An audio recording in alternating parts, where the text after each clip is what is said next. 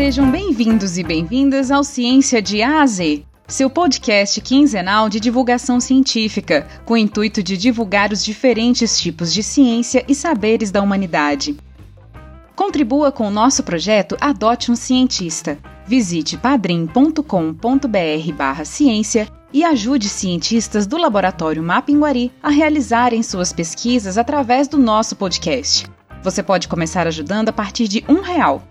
Faça você também a diferença para um cientista e para a ciência do Brasil. E para conhecer esse universo multidisciplinar, nesse programa iremos conhecer muitos tipos de ciência e aprender quem são os cientistas e as cientistas e o que cada um estuda em suas áreas de atuação. São muitos saberes que a humanidade possui. Vamos juntos nessa jornada de conhecimento. Passa banho de jiboia para sarar o machucado? Carne de paca é a mais gostosa que tem. Chá de Santa Maria é bom para acabar com os vermes. Se você já teve contato com alguém mais velho, ou mesmo com alguém que vive em comunidades tradicionais, já escutou frases e indicações desse tipo. O ser humano sempre utilizou os seres vivos para se beneficiar de alguma forma, como fontes de proteína, remédios, magia ou uma benzida. E não por menos, a curiosidade humana, em seus diversos saberes, tem uma ciência dedicada a estudar essa relação entre as sociedades humanas e os seres vivos do seu ambiente, a etnobiologia. E para aprendermos sobre essa ciência fascinante, que nos coloca mais uma vez como objeto estudado dentro de um contexto também cultural, a doutoranda Franciane Braga Pereira, da Universidade Federal da Paraíba, e o Dr. Hugo Fernandes Ferreira, da Universidade Estadual do Ceará, conversaram com a gente, dividindo, além do seu fenomenal conhecimento dessa ciência, muitos causos e histórias. Vamos juntos então aprender sobre a etnobiologia. Eu sou Diego Santana, seu host nessa jornada de conhecimento. E aí, pessoal, tudo bem? Estamos começando aqui mais um episódio do Ciência de A a Z. Hoje a gente vai falar sobre uma ciência bem interessante, porque é uma ciência que lida também, além de biodiversidade, a influência do ser humano nessa biodiversidade também, né? Ou como a gente está inserido nisso e em vários outros aspectos. E para falar com a gente de etnobiologia, hoje a gente vai conversar aqui com a Fran e com o Hugo, dois amigos meus. A gente fez doutorado no mesmo programa de pós-graduação na Paraíba. Hugo e Fran, eu queria saber de vocês como vocês se tornaram, então, etnobiólogos, né? Falar sobre um pouco de formação e treinamento, ou como que vocês chegaram nessa área de pesquisa. Olá, Diego, muito obrigada pelo convite. É um prazer enorme estar conversando com você, estar participando desse podcast e também estar aqui do lado do Hugo, que é uma pessoa que eu admiro bastante e, bem, eu costumava dizer que eu nasci bióloga, mas hoje em dia eu falo que eu nasci etnobióloga, porque para mim, desde muito cedo, sempre esteve presente a noção de que se eu quisesse trabalhar com conservação da natureza, eu precisaria entender o ser humano dentro da conservação. E uma ciência que me permite abraçar toda essa interdisciplinaridade é a etnobiologia. Né? A etnobiologia ela nos mostra que trabalhar com conservação é trabalhar com uma ciência interdisciplinar. E, mas assim, eu brinco que nem sempre isso esteve tão claro na minha cabeça, né? Eu precisei levar um tapa assim, um momento da vida para relembrar isso. É, eu quando entrei na faculdade primeira semana de aula, bem fominha, comecei a fazer estágio no laboratório de ecologia aquática, que é um laboratório que me deu muitas oportunidades. Eu viajei para muitas regiões do Brasil para coletar é, em rios de diferentes regiões, rios que seriam é, impactados por, por, empreendimentos hidroelétricos. E basicamente o que eu fazia era coletar água no rio e analisar essa água, começar o, processo né, de análise geralmente no hotel. É, raramente eu falava com as pessoas que moravam próximo do rio. E aí, um belo dia, eu precisei de água potável e eu fui pedir. A água acabou, né? Eu fui pedir numa casa que tinha ao lado do rio. E aí, uma senhora me atendeu. Eu bati lá na porta, uma senhora me atendeu e me perguntou o que que nós estávamos, eu e os outros pesquisadores estávamos fazendo ali. E aí, eu assim, muito inocente, falei: ah, a gente está estudando o impacto que a hidrelétrica vai causar na bioquímica da água. E ela virou para mim e falou: que hidrelétrica? E aí, nesse momento, é, eu percebi o quão negligente são os empreendimentos é, hidroelétricos com as populações humanas que vivem na área potencialmente atingida. E aí eu fui conversar com o professor Arthur Andriolo, né, da Universidade Federal do Juiz de Fora, que, era, que é onde eu me formei, onde fiz minha graduação, que o que eu queria, na verdade, naquele a partir daquele momento, era não estudar apenas o impacto das hidroelétricas na bioquímica da água, mas estudar o impacto da hidroelétrica na relação entre as pessoas que viviam a, na área potencialmente atingida e a biodiversidade. E aí o Arthur virou para mim e falou: Fran, isso que você quer fazer tem um nome. O nome disso é etnobiologia. É a etnobiologia que vai te permitir estudar essa relação. E aí, desde então, eu comecei a mergulhar e me debruçar nessa ciência. É, trabalhei um bom tempo em, em Minas Gerais com impacto uh, das hidrelétricas nas relações entre pessoas e biodiversidade. Depois disso, eu comecei a viajar é, para outros países para trabalhar com etno e também para outros estados do Brasil. E eu conheci a professora Flávia Santoro, que com quem eu fiz estágio uma época e me abriu um mundo assim de etnobiologia fabuloso. Foi a Flávia também que me apresentou o Hugo e me apresentou vários outros pesquisadores importantes da área. É, depois disso, eu entrei para o laboratório de Ecologia e Evolução de Sistemas Socioecológicos, coordenado pelo professor Ulisses Albuquerque, e comecei a fazer meu mestrado com o professor Romulo Alves, que né, é o grande mestre meu e do Hugo.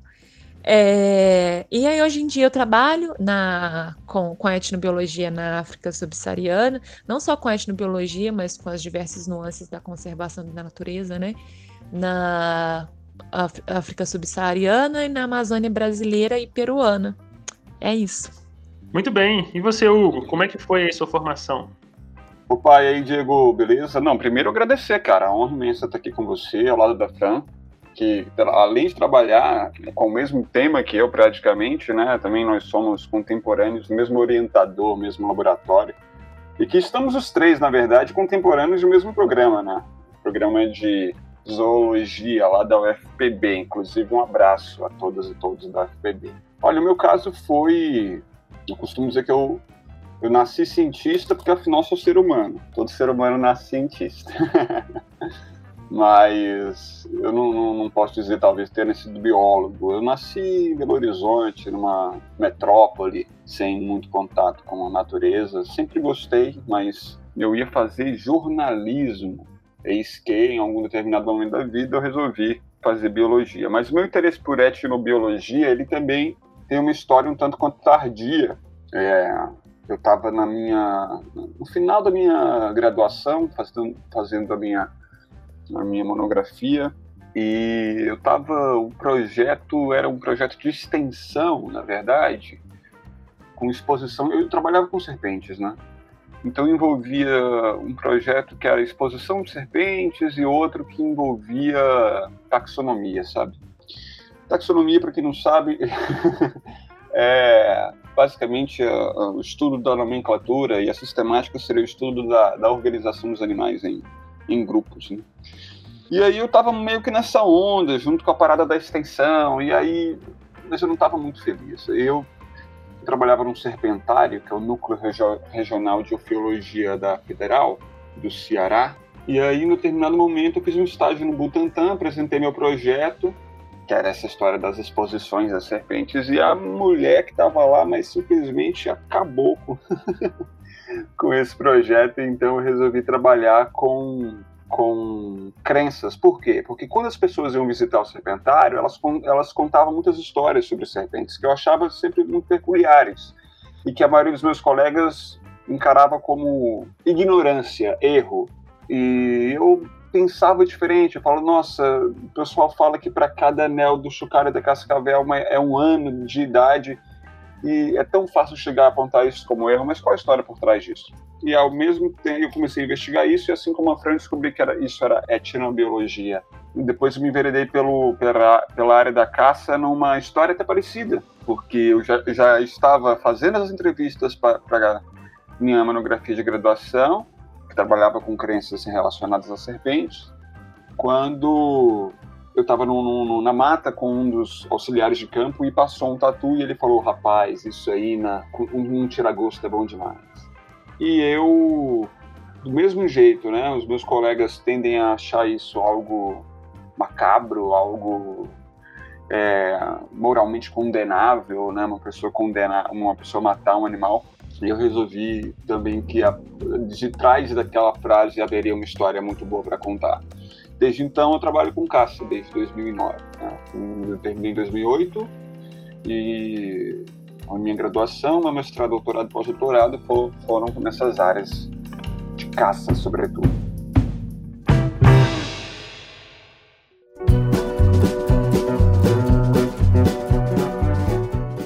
Muito bem, vocês dois mencionaram aí dessa, do estudo de vocês com caça, né, e de, de escutar quem está ali no campo, do homem do campo também. A, a Fran mencionou a palavra camponês, camponesa, né? Aí, assim, percebe-se que na etnobiologia tem essa relação, então, do ser humano com a biodiversidade, né?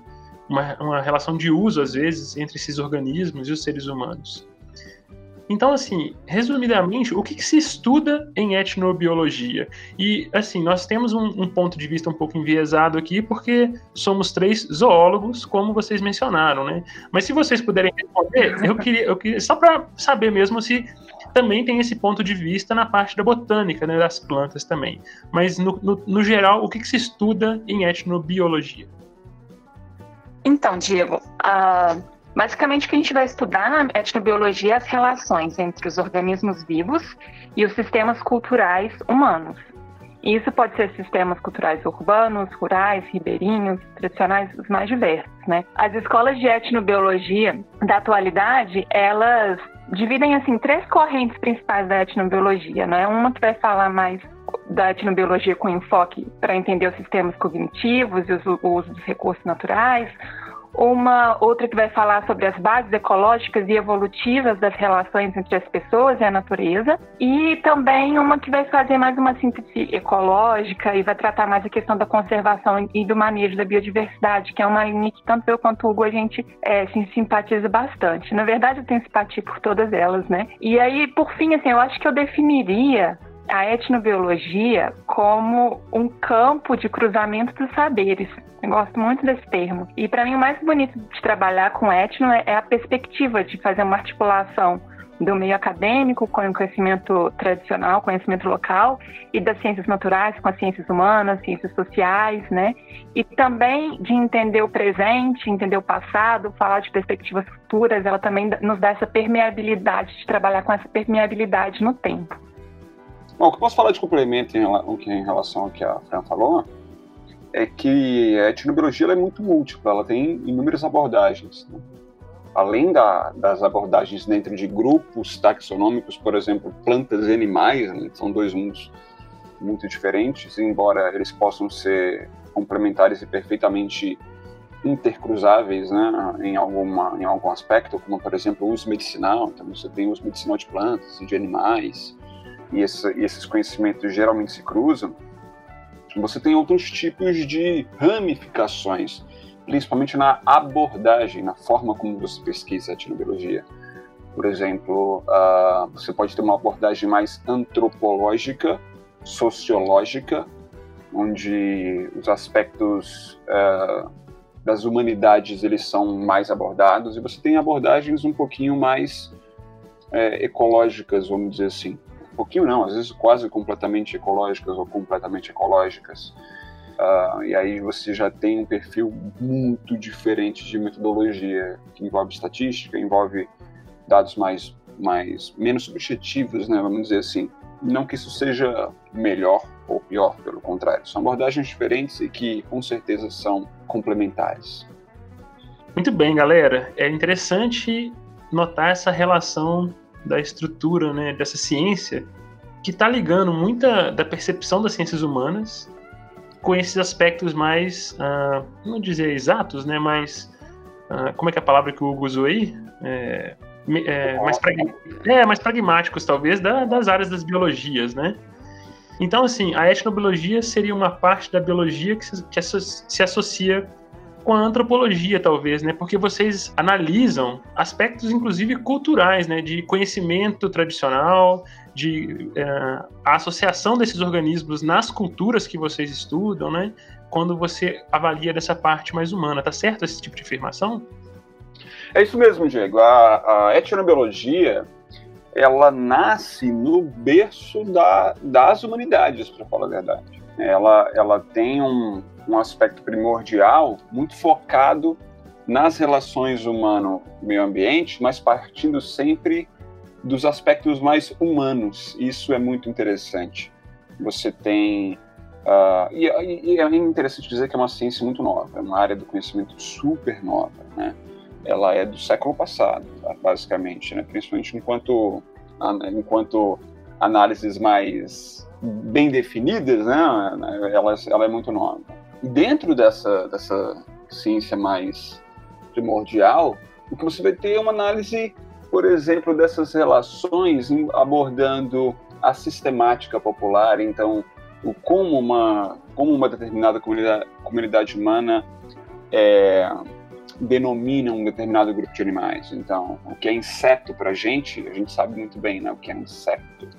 Dentro da biologia são os hexápodas, os, os aqueles artrópodes que possuem, entre várias outras características, seis apêndices locomotores. Mas para o, para o público mais, como podemos dizer, mais silvícola, né, as comunidades tradicionais, parte do Nordeste, do Norte, o inseto é tudo aquilo que ofende, de acordo com a própria cultura. É aquilo que traz prejuízo, aquilo que pode te machucar, ou aquilo que pode trazer um prejuízo à sua lavoura ou à sua vida, enfim. E isso está incluso cobra, está incluso rato. Então, quando você escuta alguém falando, ah, cobra é inseto, você pode chegar a apontar o dedo na pessoa e falar que é um erro.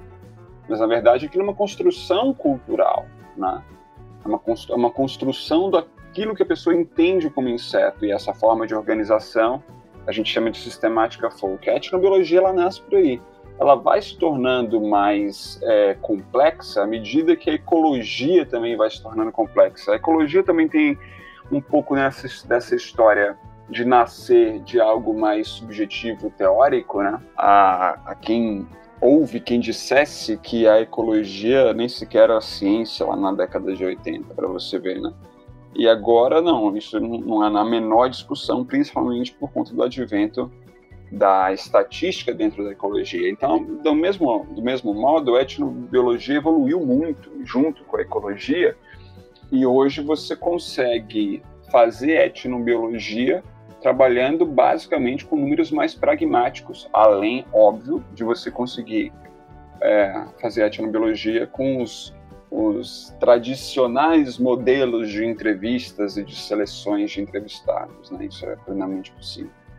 É, por isso que eu acho que também que é uma, é uma ciência que requer muito cuidado e muita dedicação na hora do, do estudo, porque é, às vezes a gente, por exemplo, uma pessoa que é das biológicas, peca em não se dedicar em, em estudar mais as humanidades porque por algum motivo acho que não, não tem tanta necessidade de, de, de se aprofundar nas humanidades para poder trabalhar com, com a etnobiologia. E pelo menos alguma coisa a gente precisa ter um, um, um pelo menos em algum assunto a gente precisa ter um embasamento teórico bom.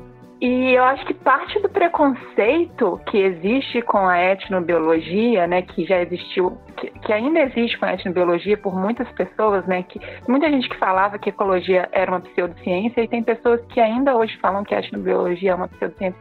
E parte desse preconceito ele também existe porque existe uma, um preconceito grande com as humanidades. Então a gente tem muito para desconstruir ainda na academia e na Academia das Ciências Biológicas. Eu super concordo com a Fran e ao mesmo tempo eu faço um abro um parêntese muito importante. Não é, por, não é porque há bases de humanidades que isso se torna uma pseudociência, de forma alguma. Mas ao mesmo tempo é, é preciso dizer que não é porque humanidades é, podem não ser consideradas pseudociências, que isso, isso é, como é, blinda o fato de que há pseudociências nas humanidades e que, portanto, há pseudociências também dentro da etnobiologia. Mas a gente não consegue resumir a etnobiologia uma pseudociência, principalmente quando você tem abordagens que são pragmaticamente científicas.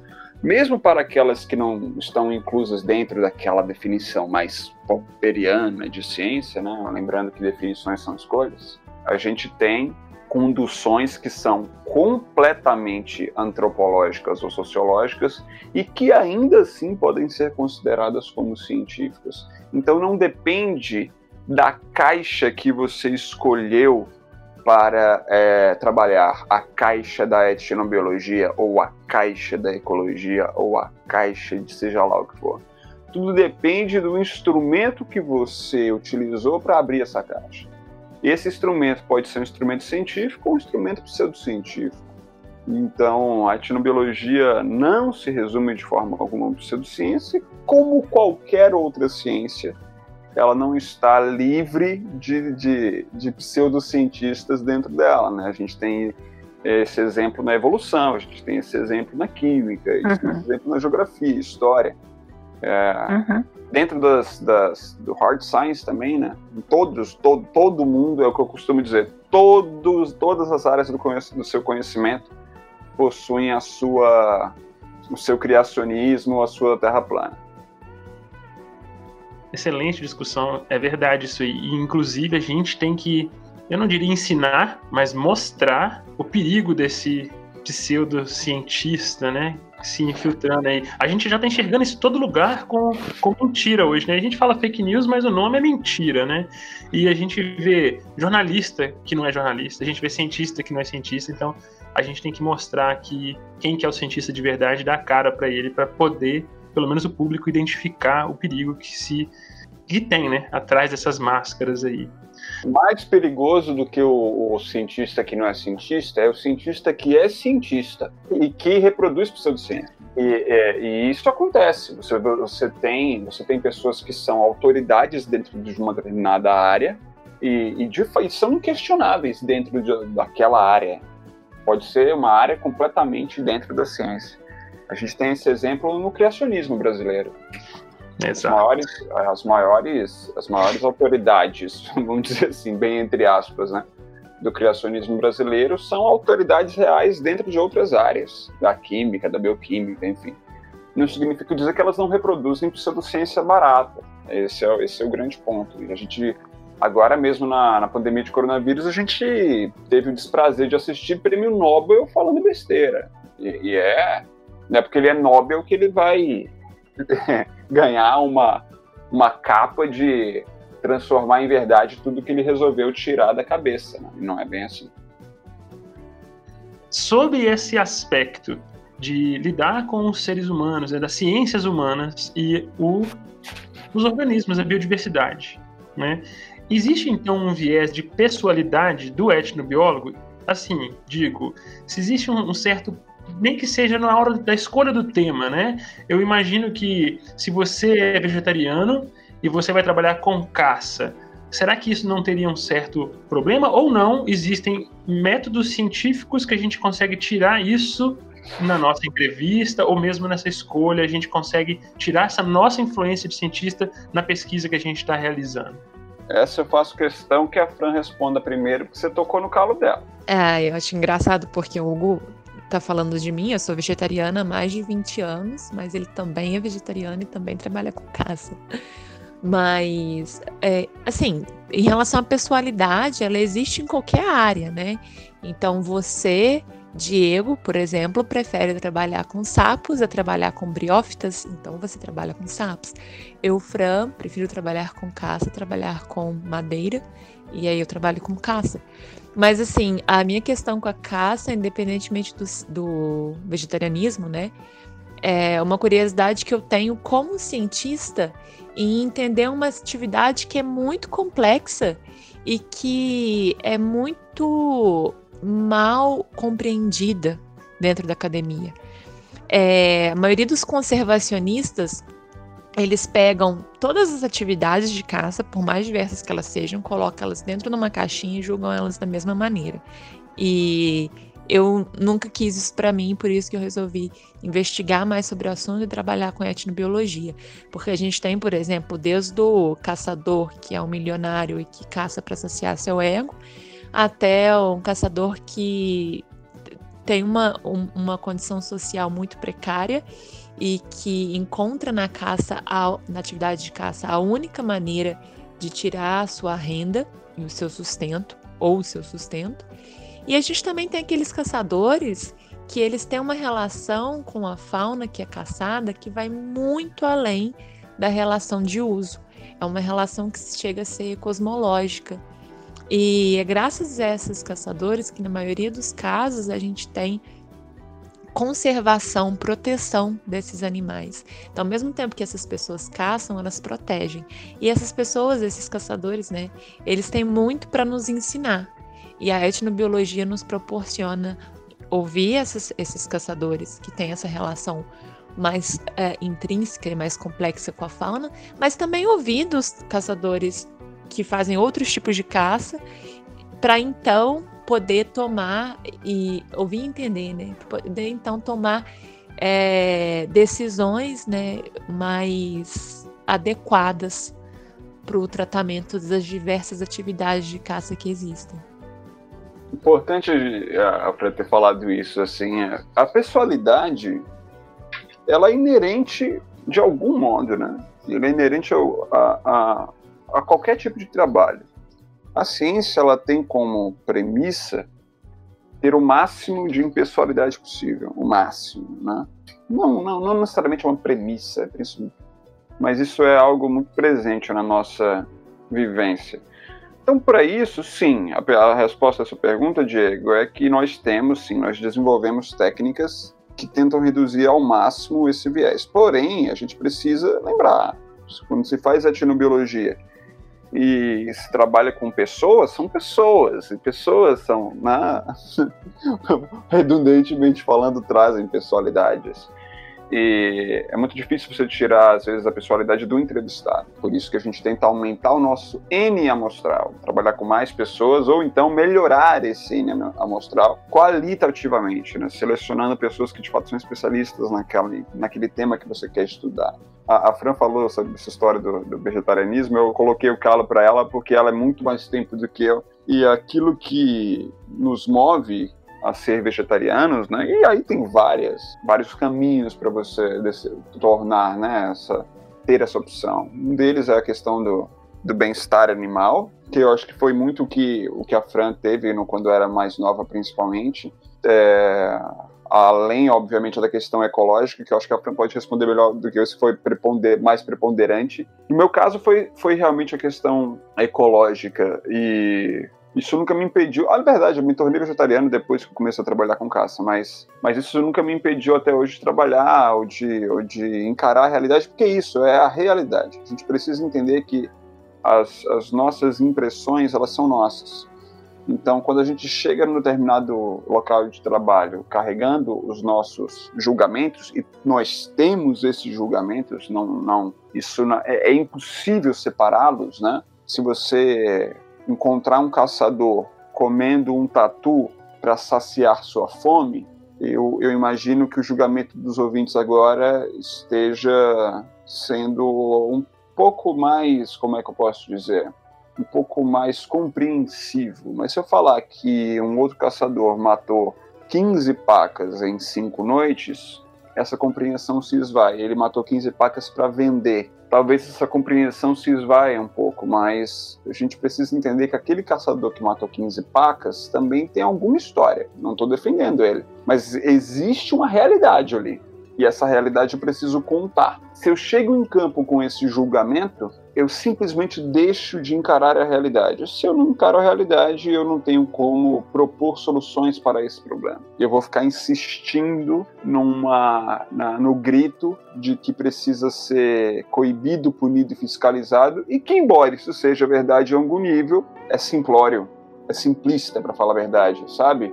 É uma coisa unilateral e o problema é sistêmico demais para não ser para não ser resolvido com uma solução complexa.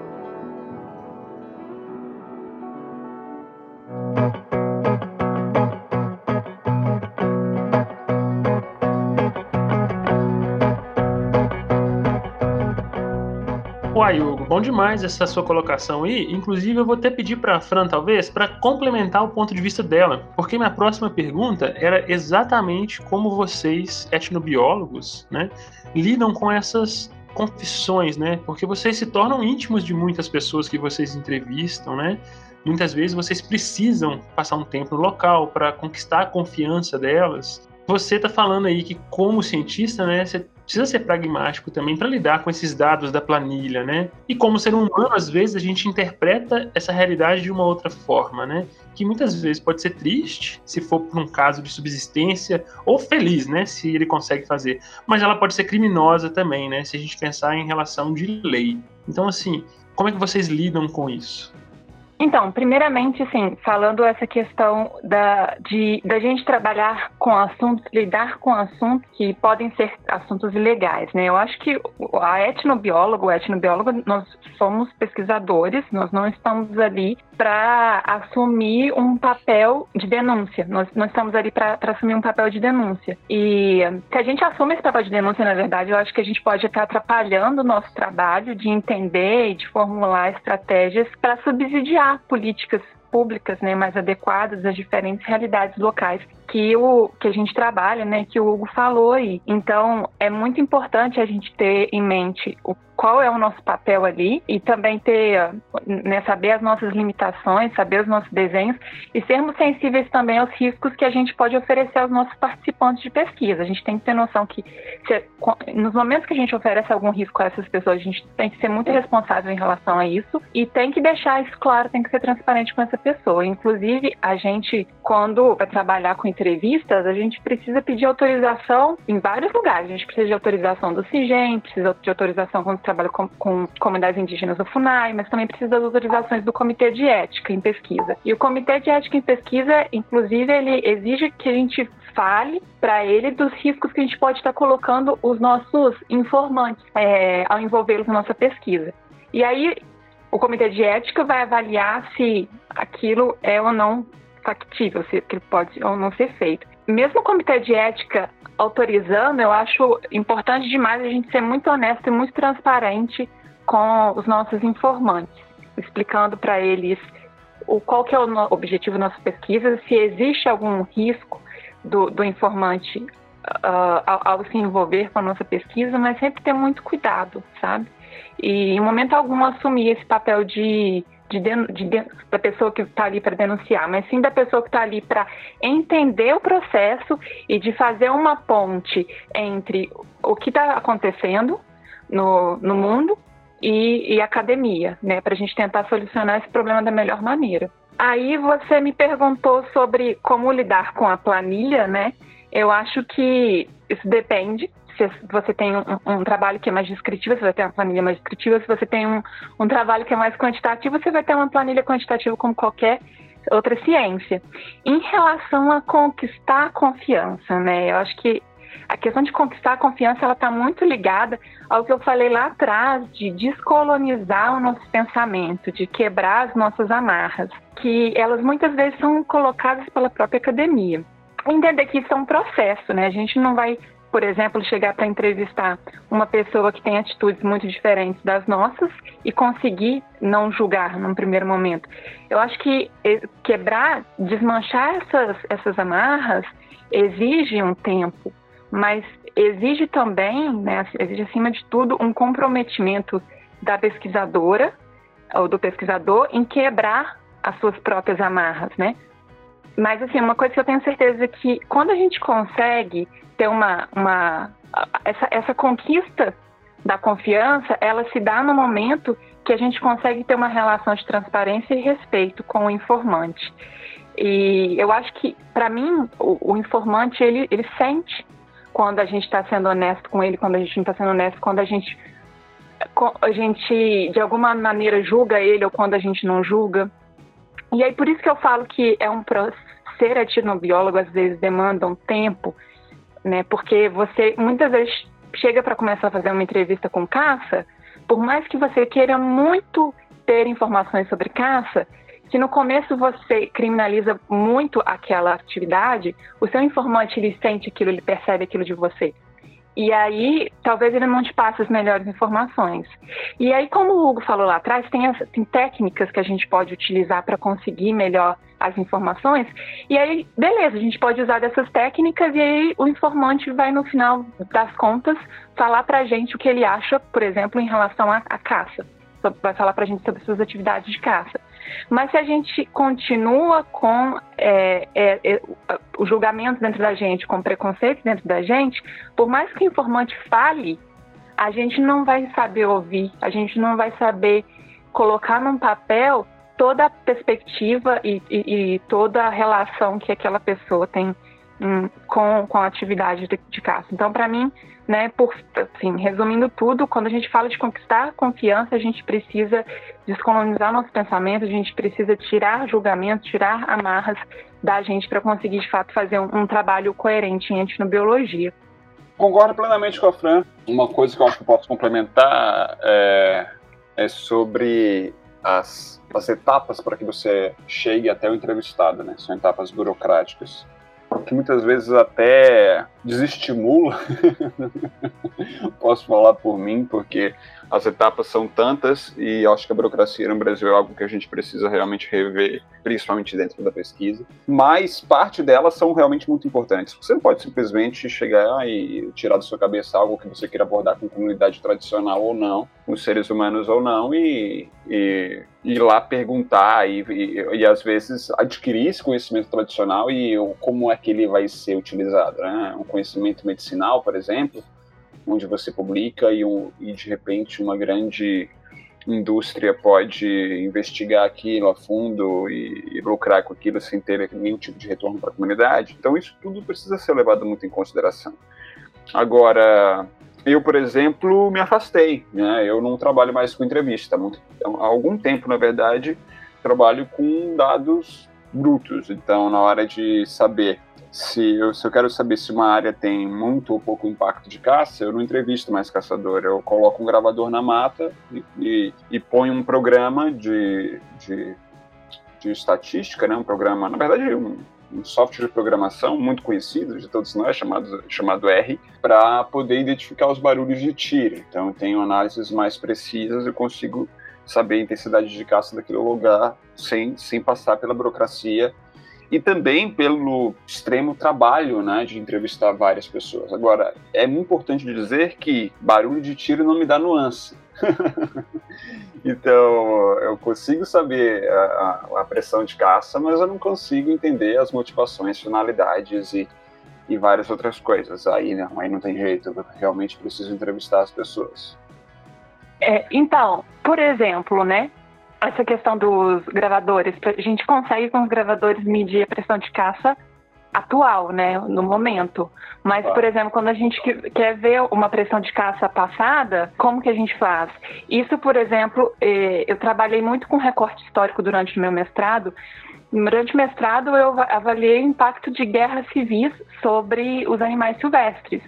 E numa área que teve uma negligência de pesquisa uh, enorme, né? Uh, de, desde quando terminou a desde de quando desculpa desde quando começou a guerra civil em Angola é, nenhuma outra pesquisa tinha sido feita no local e aí eu cheguei para poder trabalhar no país e para avaliar o impacto da guerra civil sobre os animais silvestres, só que eu não tinha nenhum dado coletado durante os anos de guerra. Um dos principais motivos porque é muito perigoso, né, trabalhar em um país em guerra.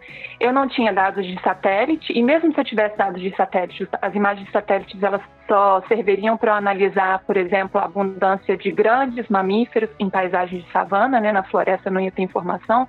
Então, como que eu ia conseguir entender de que maneira que a guerra civil afetou os animais silvestres. E isso por quê? Porque tem muitos países que ainda estão passando por guerra civil hoje em dia. Então é um, é um problema atual e que continua é, sem ser bem estudado. E a etnobiologia ela me trouxe essa oportunidade de compreender de maneira riquíssima e belíssima todo o impacto que, que guerras civis podem causar na fauna, né? É, de fato, como colocou, né, tem, tem coisas que, que alguns, algumas técnicas de pesquisa, elas não vão conseguir por si só responder para a gente. Pra gente. E a etno, ela complementa muitos outros, outros dados. Né? Eu trabalho, por exemplo, também com câmera trap, com gravadores, com censo, e é lindo de ver como a etno ela consegue completar todas essas outras técnicas da mesma maneira que essas outras técnicas conseguem com completar a etnobiologia, né? O conhecimento tradicional, ele é algo muito rico.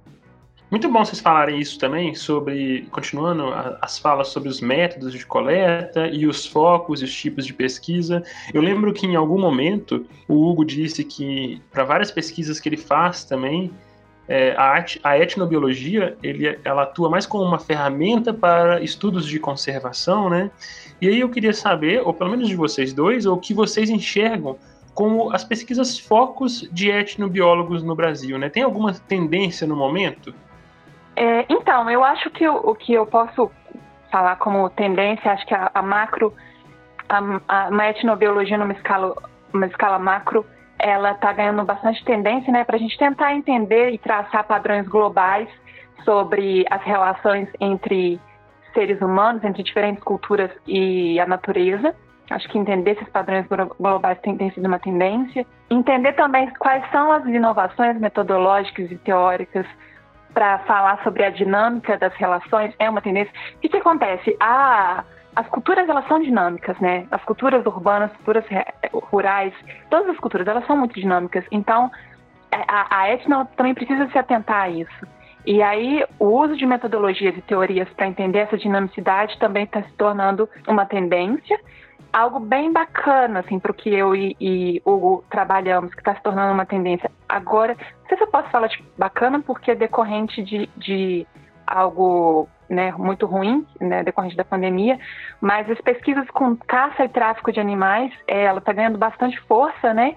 E é você entender um pouquinho, né, como que é fundamental o papel de um etnozoólogo nesse momento, né? A gente está, graças ao etnozoólogo, a gente está conseguindo, né, fazer uma avaliação do comércio e do uso dos animais silvestres em todo o mundo, né? E acessar informações essenciais para entender a demanda do consumidor, a origem dos animais silvestres, o destino dos animais silvestres, as tendências das capturas e no momento pós-Covid, né? Quais, como que, quais vão ser as implicâncias das proibições do tráfico de animais é, e tentar, no final de tudo, promover um diálogo entre revendedores, consumidores, gestores da vida silvestre. Particular, uma, uma tendência também que tem ganhado bastante força, que eu acho muito bonita, é da gente ver como que a gente consegue representar ou colocar, dar mais voz ao conhecimento tradicional dentro da academia. É, falando dos meus informantes em particular, que são povos tradicionais, né? É, eu acho que a nossa posição como pesquisador, né, ela, ela precisa adentrar a, ao reconhecer o nosso, o nosso papel como formadores de pontes entre grupos que muitas vezes são marginalizados, né, em outros espaços de discussão da sociedade. E isso também eu percebo como uma tendência que vem crescendo aí nos últimos anos. Concordo completamente com a Fran. Eu acho que uma das tendências é, mais promissoras é cada vez mais o aumento da complexidade da, das perguntas, o que envolve, sobretudo, análises mais robustas sob o ponto de vista ecológico. Acho que falo mais pela minha área, talvez, mas é porque eu vejo que, no aspecto qualitativo, uh, a gente já tem muita coisa. Claro, nunca é suficiente, é sempre importante ter novas perguntas, seja ele em que aspecto for. Mas no caráter qualitativo, por exemplo, o que se caça, como se caça, para que se caça, a gente já tem respostas muito boas praticamente para o Brasil inteiro. Tem algumas áreas que precisam ser cobertas ainda por essas perguntas mais básicas, mas para a maioria do, do país a gente tem isso já muito bem resolvido. O que a gente precisa agora é entender quanto, né? Precisa agora trabalhar com retirada de biomassa, em relação à etnobotânica, eles já estão muito mais avançados do que a etnozoologia nisso a etnobotânica já está num nível muito maior do que a etnozoologia em termos de abordagem. Eu acho que para que toda a etnobiologia, uma vez que as duas principais áreas são etnobotânica e etnozoologia, embora haja várias outras, né? é, é, eu acho que para ela se solidificar de fato como uma, uma ciência mais avançada, a etnozoologia precisa avançar muito ainda nessa questão, nessa questão de, de pragmatizar mais as perguntas e de torná-las mais, mais robustas. Então, uma das formas de se fazer isso é o uso de metadados. Né? Você tem dados do, do Brasil, do Estado, do mundo inteiro, e você vai sistematizar e entender um tipo de padrão, ou mesmo que você faça isso em campo, há uma necessidade muito urgente de, de, de se, se aumentar, sabe, a complexidade da pergunta. Eu acho que a gente ainda tem análises muito rasas e repetitivas acontecendo. E eu acho que isso precisa mudar. E, portanto, é uma tendência. Ô Hugo, eu gostaria que você falasse também, porque eu lembro que a gente conversou da outra vez, sobre esse seu foco de se considerar também um biólogo da conservação, né? E, e como você usa a etnobiologia para isso também. Acho que seria legal ter essa fala. Bacana. É, pois é, você falou tudo, Diego. Eu, eu, hoje eu não me considero, se você for me definir, Hugo, você é um, eu falo, eu sou um biólogo conservacionista. Eu não me não me considero como um etnobiólogo em primeira instância. Eu uso a etnobiologia assim como eu uso a estatística, vamos dizer. Né? Nem por isso me considero estatístico, longe disso. Então, para fazer biologia da conservação, aliás, para fazer conservação, principalmente se você estiver lidando com soluções para a conservação, não tem jeito, cara. Tra trabalhar com conservação, no fundo, no fundo, é trabalhar com pessoas. Porque, para a maior parte da, da, da realidade, problemas de conservação são problemas sociais. Né? Então, a etnobiologia é um instrumento fundamental, mas fundamental, imprescindível para fazer conservação. Mas hoje eu considero que a minha área ela está mais abrangente, sabe? Ela, ela abrange uma área maior de perguntas e de aplicações. Então hoje eu me considero mais um, um biólogo conservacionista. Então, eu fui, inclusive, membro da Sociedade Brasileira de Etnobiologia durante um tempo, mas há muito tempo eu não sou. Hoje eu estou na MASTO, Sociedade Brasileira de Mastozoologia, que é o estudo de mamíferos, que é onde eu me sinto mais contemplado, vamos dizer assim, em fazer conservação.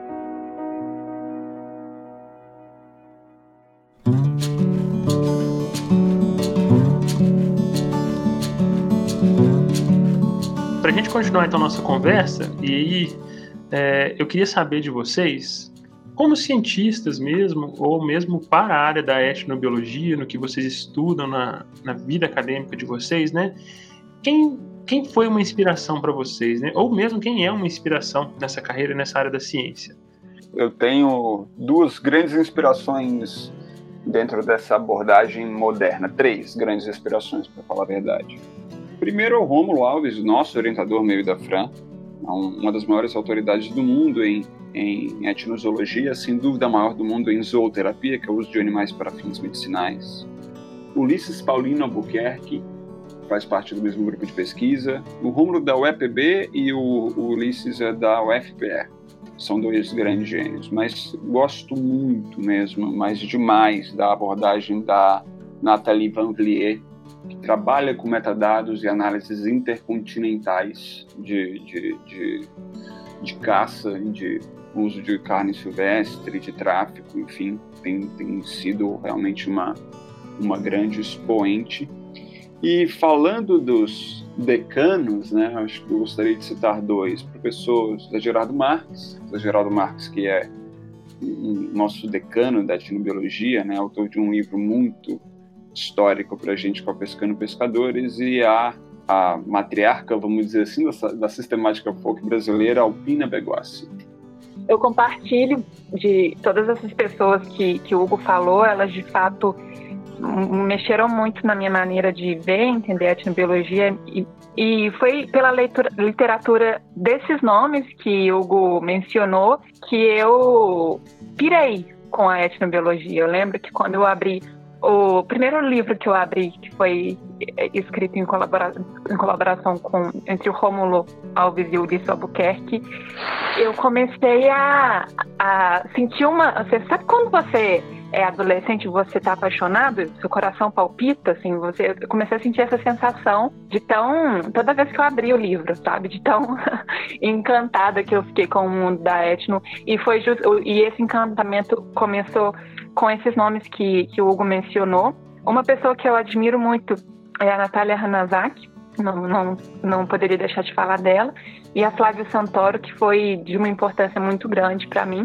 E também de, tem muitos nomes mais contemporâneos de pessoas que eu admiro bastante. É, o Hugo é uma dessas pessoas, é uma pessoa que, que me inspira bastante. A, ler a tese do Hugo, para mim, também foi uma coisa sensacional. É, o André Borba também é uma pessoa que eu admiro muito e venho acompanhando o trabalho. Mas eu acho que eu não, não poderia deixar de falar dos povos tradicionais nessa minha carreira, porque de fato a gente tem mestres acadêmicos, a gente tem mestres do saber tradicional, mas é, esses mestres do saber tradicional eles foram muito importantes para minha para o meu permanecer na etnobiologia e para o meu uh, descobrir na etnobiologia. É, ô Fran, e continuando com você aqui então, e aí eu queria saber é, se tem diferença então de gênero na etnobiologia, né? Aí eu queria saber de você, como é uma área que ela tem uma pesquisa de campo diferenciada, né, por causa dessa confiança, dessa conquista com a pessoa que você vai entrevistar, né? Eu queria saber primeiro. E você pode falar rapidamente que a gente tem percebido que é uma tendência, infelizmente, dessa disparidade de gênero na academia, né? Mas se você sente isso também, se tem mais pesquisadores homens do que mulheres na etnobiologia, primeiro, e depois eu queria saber da sua experiência como uma pesquisadora, uma etnobióloga, né? como é que é ser uma mulher nessa área da ciência, né? tanto para fazer pesquisa como para ir para campo coletar os dados? Então, Diego, é, em relação à sua primeira pergunta, a etnobiologia é uma ciência majoritariamente composta por mulheres. Isso é muito bacana porque a gente tem uma maneira de ver e fazer conservação diferente da maneira dos homens. E quando a gente olha, por exemplo, a biologia da conservação e a gente vê que é uma ciência majoritariamente composta por homens e que durante muitos anos negligenciou a presença feminina, a gente é, é, percebe uma importância da etnobiologia também para dar voz às mulheres na, no cenário da conservação da, da natureza. Mas infelizmente, quando a gente olha para os pesquisadores sêniores, a gente ainda tem uma presença masculina maior do que a feminina, ou seja, as mulheres são maioria na graduação, mestrado e doutorado em pesquisas com etnobiologia, mas ainda não são a maioria na como professoras universitárias, por exemplo. Mas esse cenário está mudando e em breve nós teremos aí também uma igualdade de gênero uh, em termos de professoras sêniores.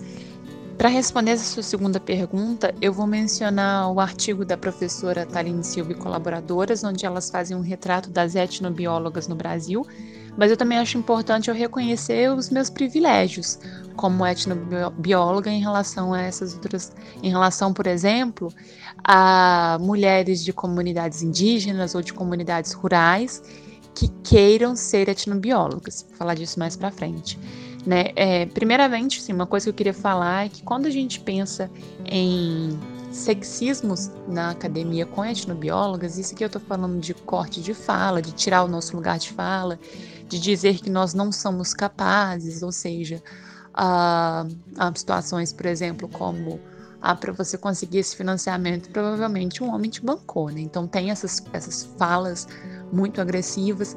É, e também as relações de assédio, assédio sexual, geralmente é, essas relações de sexismo, elas acontecem por pessoas da academia, por homens da academia.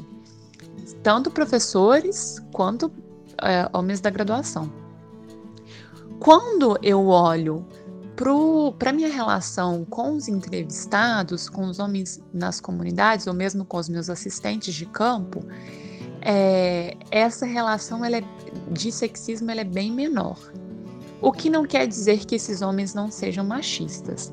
Na realidade, assim, essas comunidades, quando a gente fala de comunidades rurais, uh, quando a gente fala de comunidades uh, indígenas, ribeirinhas, elas são comunidades geralmente patriarcais então que tem sim um, um machismo estrutural muito grande.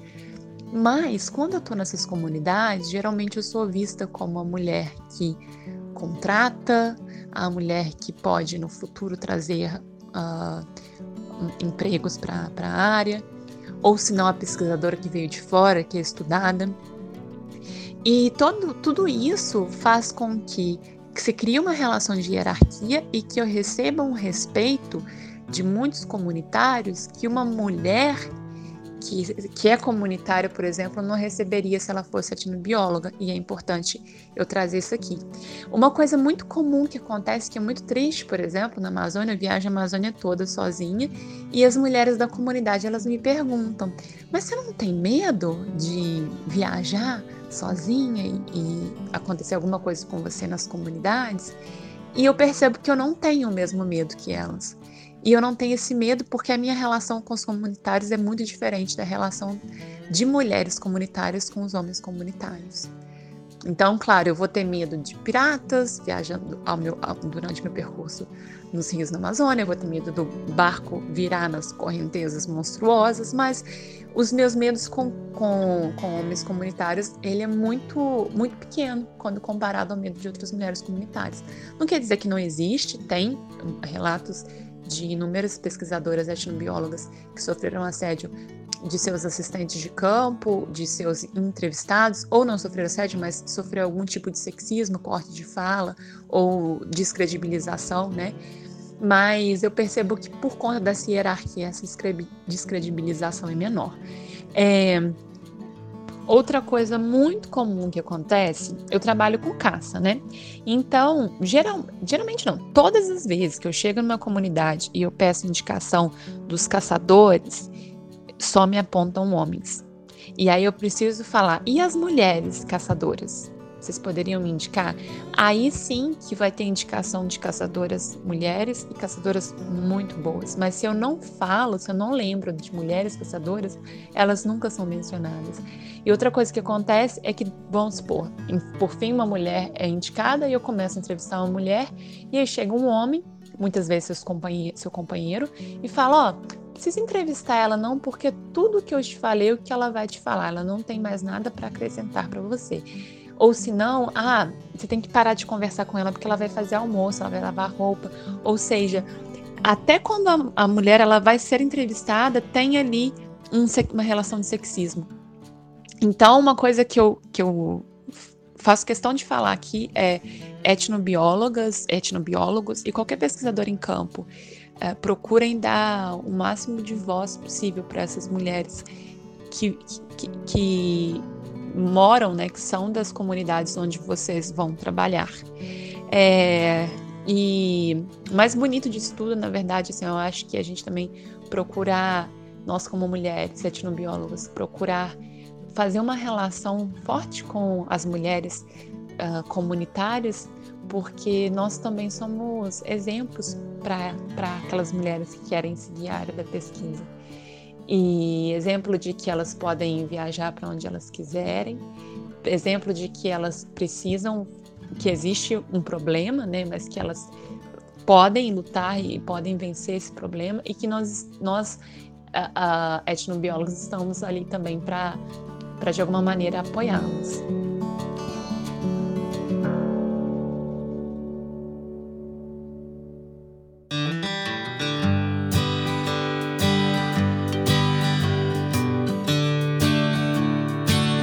Pessoal, estamos chegando então para o final da nossa conversa. Eu estou gostando demais da conta de escutar aí. Eu vejo que tem muita experiência envolvida para vocês dois, né? Na parte do campo, na parte de olhar para os dados, na parte de interpretar. É um privilégio, imagino, de vocês lidarem com essa ciência, né? Para a gente finalizar, assim, chegando para o finalzinho da nossa conversa, eu gostaria de saber de vocês dois vocês escolherem pelo menos um caso, assim, né? Vamos contar um caos aqui, né? Eu sou mineiro, eu gosto de contar caos. De alguma experiência singular nas pesquisas de vocês, né? Talvez na pesquisa de doutorado ou na, durante a carreira acadêmica, que tenha impactado vocês de alguma forma, né? De como vocês veem a organização do mundo, né? Então, assim, eu queria que vocês resumissem algum caso aí. Eu sei que é difícil de escolher um, eu imagino que deve ser muito comprido, mas alguma coisa que lhes, chama, que lhes chamou a atenção nessa experiência que foi mudou essa perspectiva de como vocês enxergam o mundo? Olha, tem vários causos, cara. Causos engraçados, tristes, mas de mudar perspectiva, sem dúvida foi o período onde eu fiquei uh, um tempo na aldeia, do, na aldeia dos Canela Ramcocamecra, que por, por uma coincidência histórica eu sou, eu sou descendente de, de índios Canela, meu avô era filho de Canela. E aí eu fiquei lá um tempo e pude entender de fato a cosmologia, um pouco né, da cosmologia indígena em relação à caça. Eu já trabalhava com caça há um bom tempo, mas nunca abordei a questão indígena academicamente. Tanto que minha experiência lá não foi acadêmica, ela foi uma experiência de, de imersão. Né? Eu, a caça lá era, é um, na verdade, na maioria das aldeias né, indígenas, a caça ela é uma questão de status. Ela, o caçador ele é muito bem visto, muito bem quisto pela, pela aldeia, uma vez que é ele o responsável por trazer parte da proteína animal, né? Ele é um pescador. Geralmente são as mesmas pessoas, mas você tem os chefes de caça, são, é como se fosse o pajé da caça, né? Vamos dizer assim, é o cacique da caça. E depois de um tempo eu fui batizado nessa aldeia. Então hoje eu tenho Inchu e Incre, que são pai e mãe, e tenho um nome que se chama Yarantai e no meu batismo, Yarempei quer dizer história bonita. No meu batismo, eu recebi uma pintura de caça. E entre os canelas, essa pintura é uma honraria imensa. Porque o, a, o, você tem uma pintura de caçador na, na festividade, te dá uma posição de muito status dentro da aldeia. Então eu fiquei muito honrado de receber essa pintura. E esse período onde eu fiquei ali foi um período onde eu pude entender que a atividade, né, que a caça, além de ser uma questão de subsistência, além de ser uma questão é, cultural, ela representava para aquela comunidade muito mais do que aquilo que se põe no prato. Representava parte da, da estrutura mesmo, do alicerce fundamental que compunha aquela comunidade. Então, para mim, até hoje, eu sou tão honrado que tatuei parte dessa, dessa pintura no meu corpo. E ainda hoje tenho contato com eles, inclusive. Pegando um pouquinho esse, esse gancho do Hugo, eu também recebi um, um nome. No meu caso, o nome em Quimbundo. Quimbundo é uma língua tradicional no centro-norte de Angola, que é uma, é uma área que eu fiquei durante muito tempo trabalhando. O meu nome é Uncongo. Uncongo significa uh, aquela que anda na mata, com sentido também de conotação de conhecer a caçadora, né? Que é a, que é caçadora que, que conhece e que anda na mata. E eu vou contar uma historinha aqui, né? Eu mencionei sobre a quebra de amarras lá atrás, que é importante a gente ter, né? E sobre eu como, eu como vegetariano trabalhar com, com caça, como foi tudo isso. É, as minhas primeiras entrevistas com caça, elas foram desastrosas. E eu pensei em desistir em trabalhar com caça, por, de tão ruins que elas tinham sido. Só que ao mesmo tempo eu queria entender aquele mundo, né? E o Soba Francisco da comunidade do Lutende, na Kisama, ele foi um dos maiores mestres que eu já tive na minha vida e era uma pessoa muito sábia e ele, em, em uma das suas conversas comigo, ele falou para mim, né, que um dos maiores saberes que o povo da Kisama tem né, uma das maiores artes que o povo da Kisama tem é a arte da caça. E para mim ele foi muito simbólico, é, assim como ver que crianças de 4, 7 anos, né, desde muito novas, começavam na atividade da caça e tinham na relação com a caça não só uma relação de uso, mas uma relação cosmológica, uma relação de manter um, uma cultura milenar, tudo aquilo, por mais que eu tivesse aquelas minhas amarras, eu queria de alguma maneira quebrar aquilo que eu queria entender. E eu fui me permitindo entender. E no momento que eu de fato comecei a mergulhar no, no mundo dos caçadores da Kisama, eu consegui começar a fazer as minhas entrevistas. As minhas entrevistas começaram a ser ótimas. E aí no final eu percebi que a minha dificuldade na entrevista não estava no fato do caçador não querer falar sobre caça, mas estava no fato de eu não querer ouvir sobre caça, porque até então aquilo para mim era uma coisa errada. Mas no momento que eu reconheci o significado da caça para aquele povo, em aspectos que vão né, muito além do uso, mas na, né, como eu disse, na cosmologia, na cultura milenar, a minha dificuldade em fazer as entrevistas, ela se foi, né?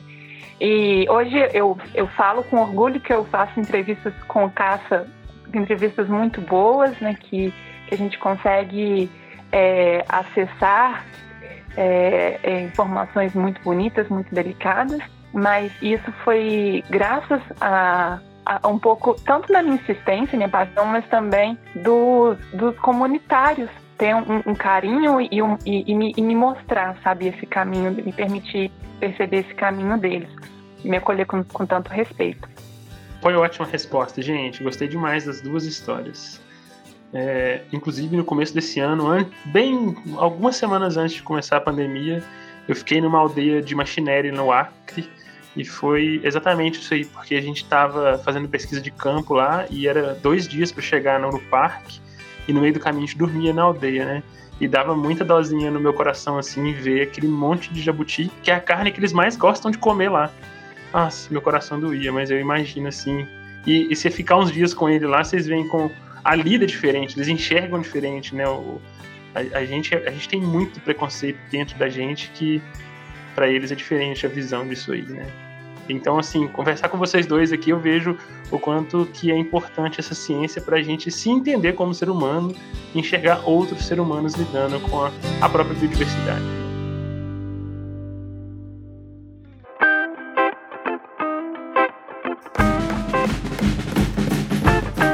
Finalizar então nosso programa, eu queria saber de vocês dois aí, para indicar alguma leitura, filme, documentário, qualquer coisa que inspira vocês ou que vocês gostam de ler que está relacionada com esse assunto ou não, mesmo para ajudar a passar a quarentena, alguma coisa aí para o nosso ouvinte é, dar uma pesquisada também. O que, que vocês indicariam aí? É, eu queria, não posso deixar de falar do, do livro que abriu meu horizonte para a etnobiologia, que se chama uh, Etnobiologia, Bases Evolutivas e Ecológicas. Um livro recente do Rômulo Alves, que é Ethnozoology Animals in Our Lives. É, tá muito bonito, muito bacana. E também, assim, para distrair, tem alguns documentários bem interessantes que, que nos trazem um pouquinho sobre esse mundo né, da etnobiologia. Um se chama O Abraço da Serpente, uh, Human Planet. E também tem um, uma série né, que se chama Vídeo na Aldeia, que também está muito bacana. Acho que já tem um, um material bacana para indicar para esse comecinho da, de mergulho na etnobiologia. Eu sugiro toda a série da Nupea, que é a editora onde o Ulisses Paulo Nambuquerque coordena ou coordenou durante muito tempo e tem uma série de livros introdutórios sobre etnobiologia para você que está na academia e que quer enveredar por essa área, eu recomendo essa base de livros uhum.